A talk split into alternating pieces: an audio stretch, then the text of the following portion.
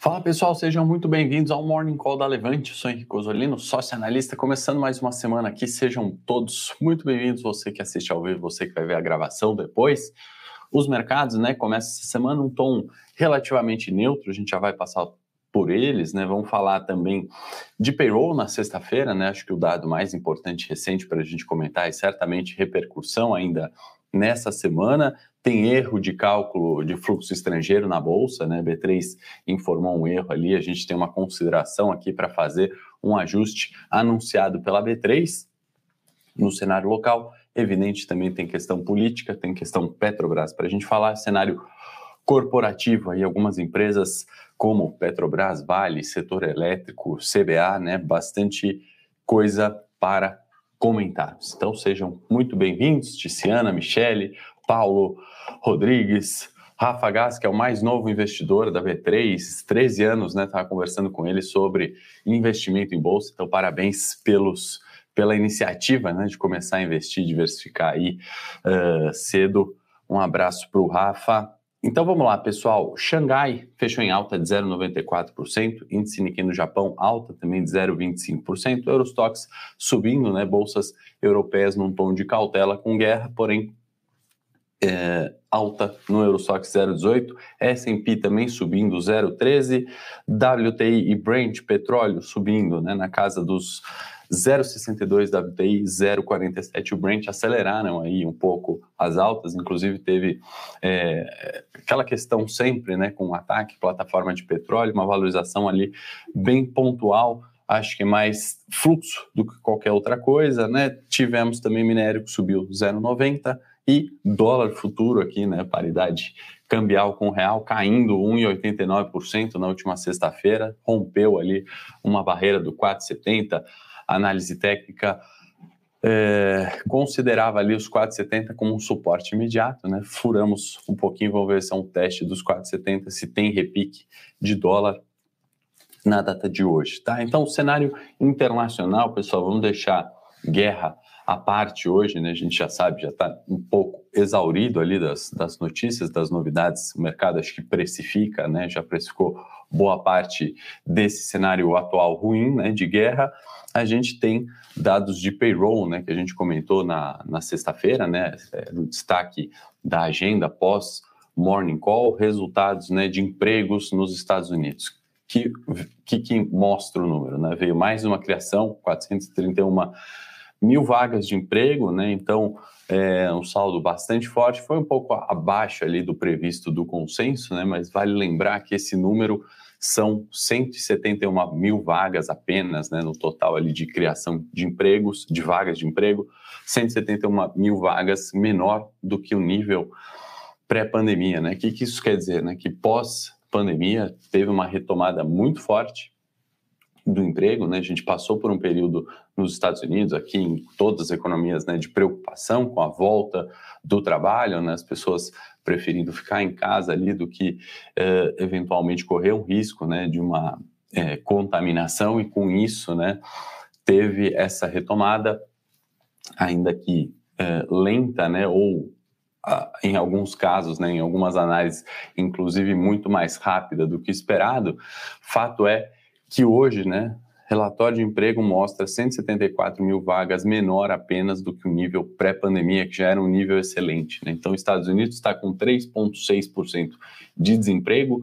Isso é uma economia pleno vapor, né? praticamente é, é, uma taxa normal ali de desemprego, né? Uma taxa que muito difícil, né? Você superar ali, ter 0% de desemprego numa economia, mesmo porque, né? Tem uma série de uh, aspectos ali de tran transação de emprego, né? De transição de emprego, perdão, de mudança de cargo, pessoas que não estão procurando emprego, enfim, né? Mas um número extremamente positivo, inclusive tivemos, né? Revisão também do número de empregos de fevereiro, né, um mês antes, que foi de 705 mil vagas, né, e 504 mil vagas para janeiro. Então, os dois índices anteriores, né, superando ali, vieram revisões para cima, foi tudo isso que fez esse número de desemprego uh, voltar, né, ou praticamente igualar níveis uh, pré-pandemias. Né? O Vitor tem uma pergunta excelente sobre o fluxo de capital estrangeiro. Vitor, eu vou falar sobre isso sobre o erro gravíssimo da B3 quando a gente chegar no, uh, no cenário local. Bom dia para quem está chegando agora, sejam muito bem-vindos. Inclusive, pedir para a produção compartilhar o vídeo de análise técnica que a gente solta né, no domingo, justamente para projetar do ponto de vista técnico né, a semana, seja do Bovespa, sejam dos 10 principais papéis ali que tem um peso relevante, né, praticamente 50% do índice são esses 10 papéis.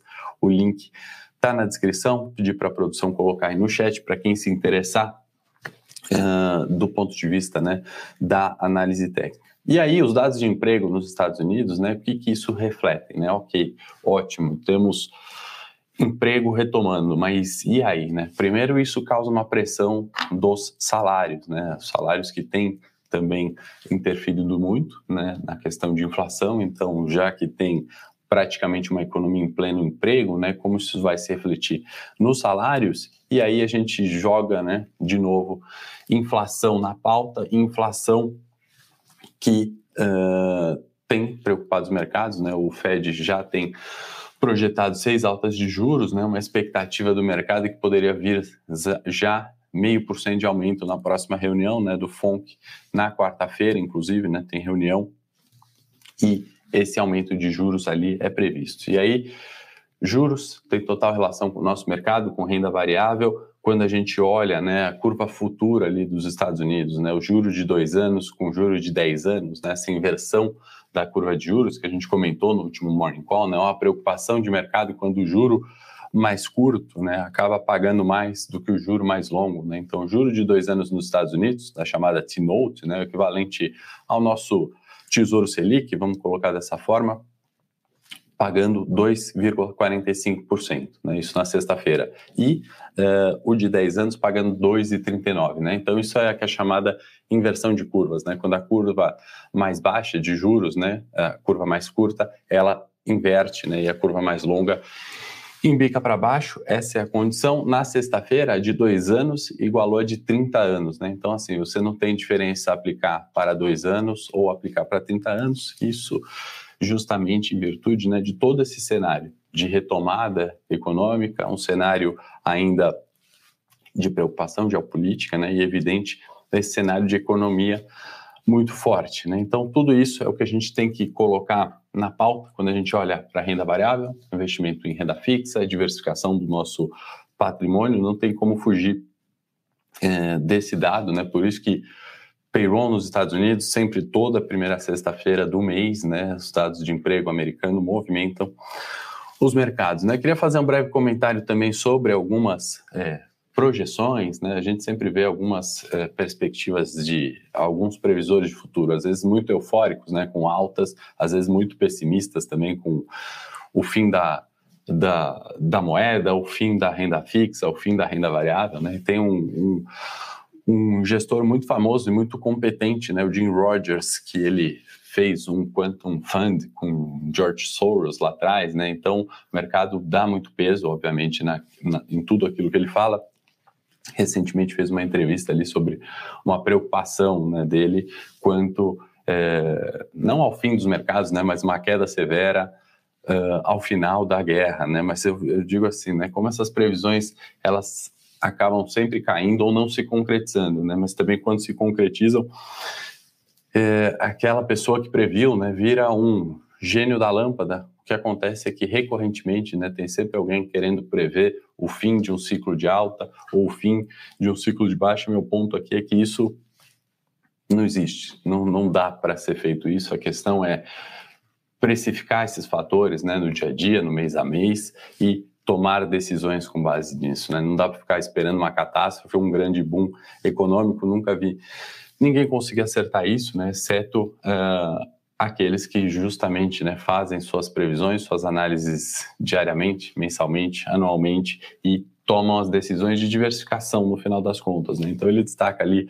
ouro, prata e commodities. Né? Isso é um, um fluxo que está tá vindo, né? não é uma novidade agora do dia 4 de abril. Né? Nas nossas carteiras a gente colocou já em dezembro né, sobre a possibilidade de commodities, minério. Né? Minério, lembrando, estava chegou a 90 dólares a tonelada, a gente já ultrapassou 150, né? Então, depois de uma alta de praticamente 100%, aí a gente vê os previsores de futuro, né? Falando que agora as commodities são a bola da vez, né? Acho que está um pouquinho atrasado com todo o respeito aí ao Jim Rogers e a outros também, né? Eu esqueci o nome, tem um que está sempre na Bloomberg aparecendo, né? Um gestor extremamente qualificado, me fugiu o nome, mas prevendo, né? Uma uma bolha ou algo do tipo, né? Isso é muito difícil de, de acontecer, não é a forma onde os fundos, os gestores, nem eles mesmos investem, né? Eles falam isso, mas tem os fundos ali investidos em renda variável, em renda fixa. Então, contrassenso, na minha opinião. Vamos lá para o nosso cenário local. Dá um bom dia aqui de Maracaípe, aí, férias na praia, excelente, hein, Rafael? Parabéns, bom descanso assistindo nosso morning. Vamos falar do fluxo de estrangeiro. O Carlos elogiando aqui a análise técnica semanal, muito bom. E nesse cenário, né, pessoal, de volatilidade, a gente tem que usar sempre os instrumentos, né? Então, a gente falou bastante aqui de opções, né, derivativos que protegem uma carteira de longo prazo, potencializam curto prazo, né? Tem estratégias de curto prazo para você rentabilizar sua carteira.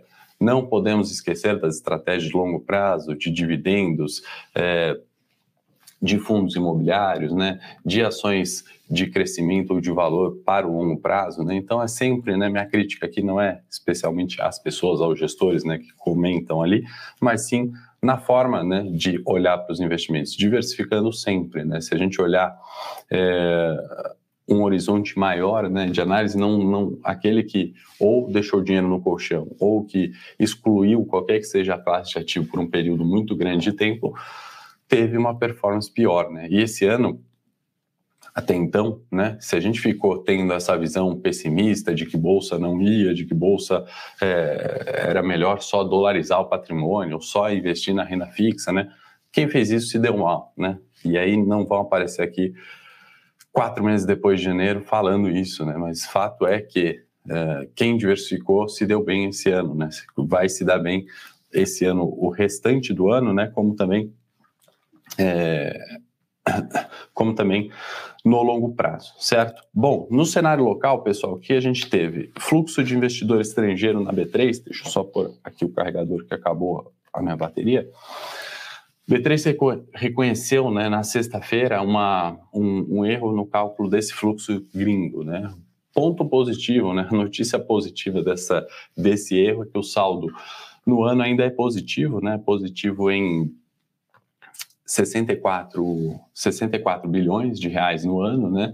Acontece que o número seria 91 bi no ano, né? E aí a B3 informou que por um erro ali, né, de ações alugadas, né, uma consideração feita recente, né, numa mudança que eles tiveram de informação dessas ações alugadas, começaram a somar um fluxo de capital estrangeiro que não era o referente a esse ano, né? Então, queda significativa, e aí pegando o, o gancho da pergunta do.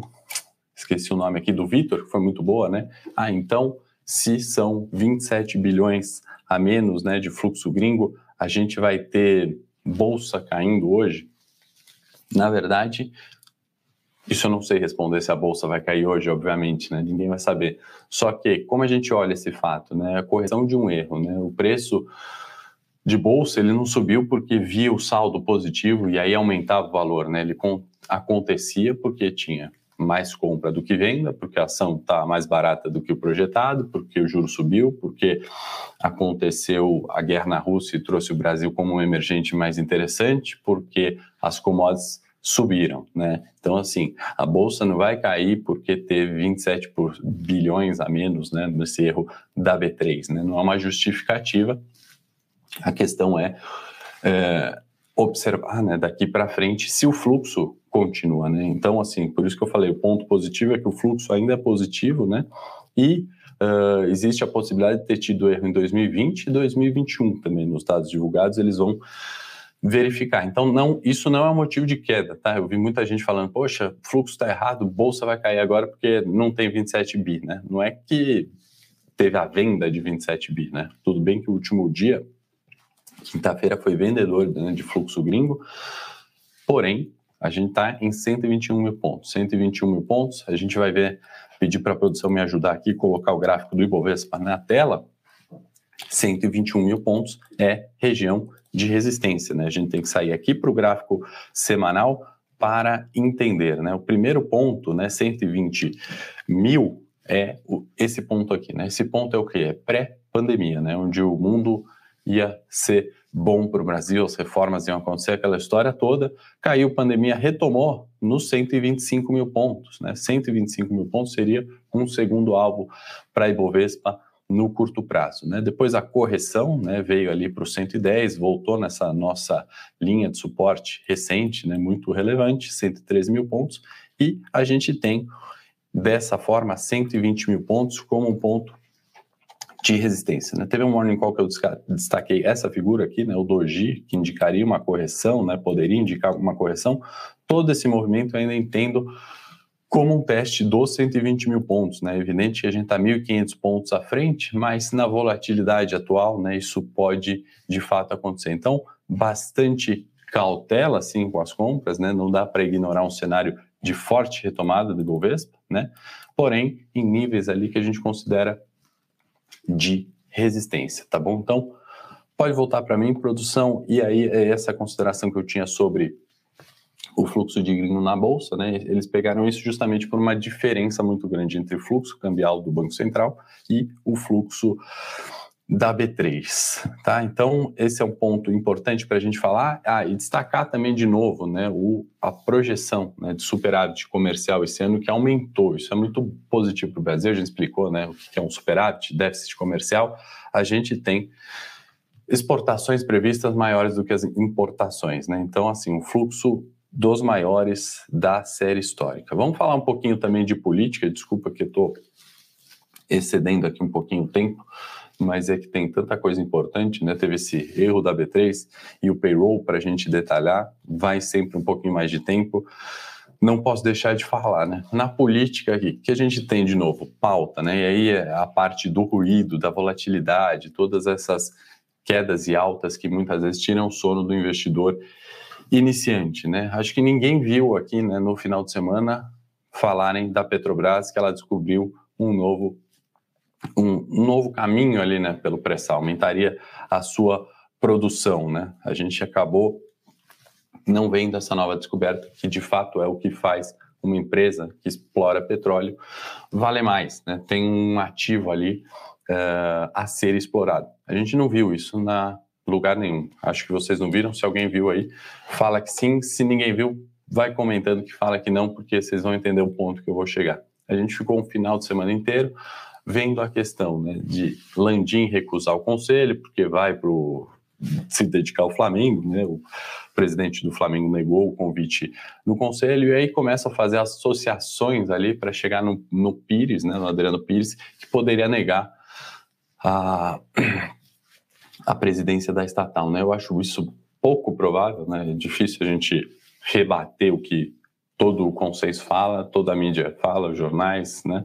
Eu não sou o é, aquele que tem as informações, as fontes, né? Nem nem nem tô dentro de Brasília, mas acho muito pouco provável. Seria totalmente responsável, não um presidente que quer mudar é, o presidente de uma companhia, né, o presidente do país quer mudar o presidente de uma companhia, não checar, né, ou não ter uma equipe checando uma série de fatores ali que fariam com que esse futuro presidente da estatal aceitasse e pudesse aceitar, né? Eu acho que seria de uma infantilidade gigantesca que particularmente eu não teria, tenho certeza que vocês aí que acompanham o Morning Call, né, estão é, têm um bom senso para investimentos, para gestão, não fariam também. Então, assim, acho muito pouco provável, né? Evidente que pode é, acontecer, né? Tô vendo o pessoal aí que viu, alguns viram, né? Outros não viram, né? Provavelmente o pessoal que viu é que é mais focado ali, né? No investimento.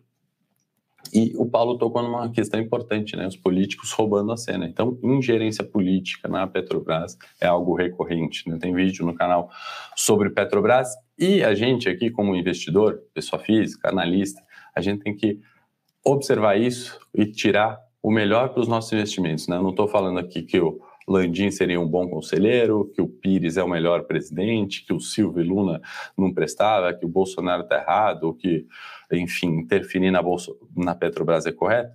Não, não, não sou eu cara das fontes, né? Como eu falei, não sou eu especialista em política. Mas o que, que a gente tira disso? Volatilidade, ok. Está anotado aqui para a gente fazer operações com isso, se posicionar, né? A favor ou contra, né? Para ganhar com alta ou com baixa. É isso que a gente tem que fazer.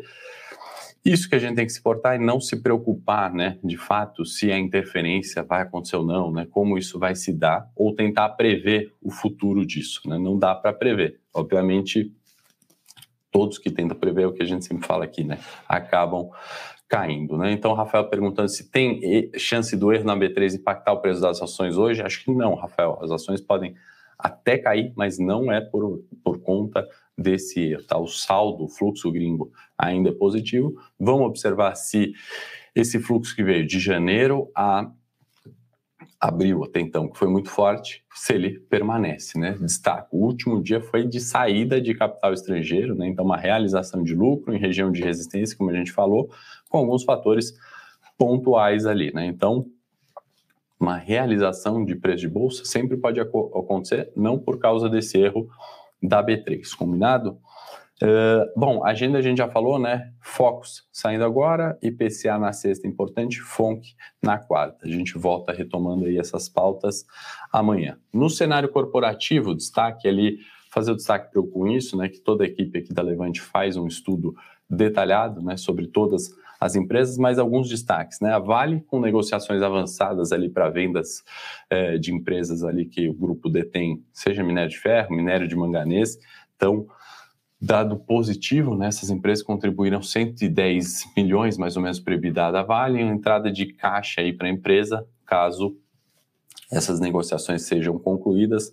Acho uh, notícia positiva para a empresa. CBA, né, que tem uma oferta subsequente, aquele chamado follow-on, né, quando é Uh, a empresa já possui ações listadas em bolsas, em bolsa, faz um follow-on emitindo novas ações. Né? Então, semelhante ao IPO, que é quando a empresa não tem as ações listadas na bolsa e abre seu capital, né? Initial Public Offering, uh, ou seja, oferta inicial de ações, o follow-on né, essa oferta subsequente. Ela já está lá na bolsa é, e faz uma nova emissão de ações de até 1,3 bilhões positivo. A gente fez uma operação com o CBA recentemente, né, sem saber desse fato, mas pontuando muito da análise técnica ali no curto prazo, nos beneficiamos desse fluxo.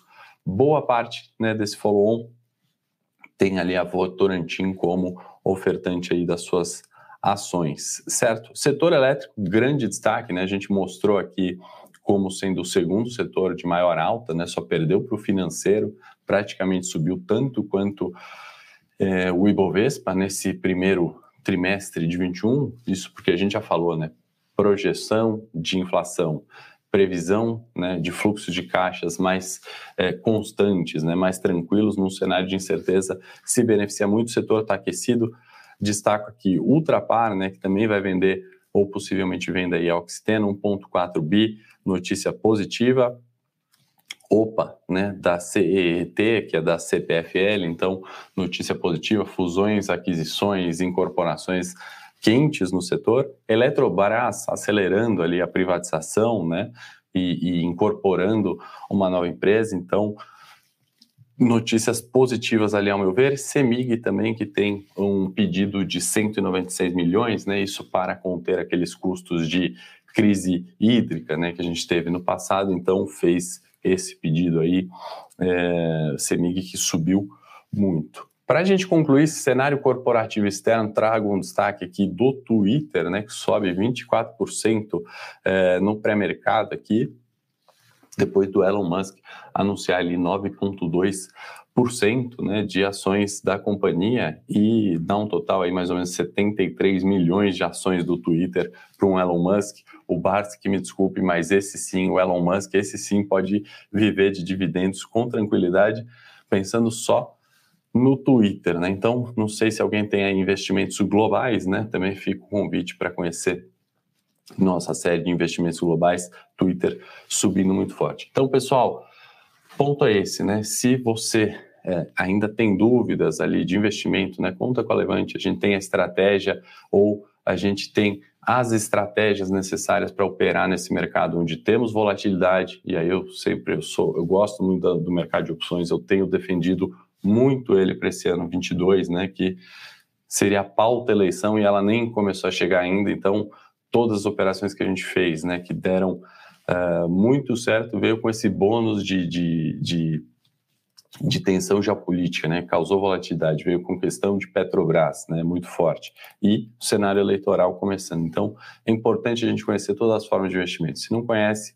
renda variável, precisa conhecer. Se não conhece uh, derivativos dentro da renda variável, né, opções, precisa conhecer. Né? Se tem medo de operar é, em outras estratégias, você tem que conhecer justamente porque temos perfis diferentes né, de investimento, né, é, decisões e momentos de vida diferentes. Então, quanto mais estratégias você conhecer, certamente você vai ter um investimento mais de acordo né, com o seu perfil e que potencialize maiores retornos, saindo desse ruído. Ah, o Landim não aceitou. Ah, a Rússia mandou um míssil, né? Triste, mas a gente começar a tomar decisões binárias né, nos investimentos não vai dar certo, por isso que a gente vê um monte de gente ou desistindo da bolsa, ou desistindo da renda fixa, ou não investindo, né? E aí, quem não poupa, né, certamente lá na frente, eu não contaria ali com a aposentadoria do governo, por exemplo, né? Então, é isso, por isso que no comecinho, quem não entendeu, que eu parabenizei o Rafa Gás, né, investidor de 13 anos, né, começou a bater um papo comigo no final de semana,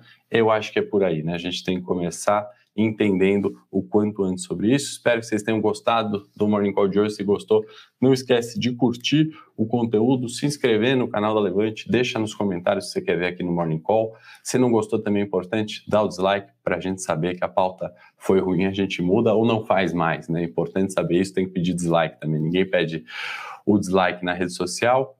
Se gostou, deixa o like, a gente vai contabilizar todos eles aqui e repetir esse conteúdo amanhã ou nas próximas semanas também. Um bom dia a todos. Amanhã, 8 e meia da manhã, eu estou de volta. Um grande abraço. Para saber mais sobre a Levante, siga o nosso perfil no Instagram, levante.investimentos. Se inscreva no nosso canal do YouTube, Levante Investimentos. E para acompanhar as notícias do dia a dia e mais sobre a Levante, acesse nosso site levante.com.br.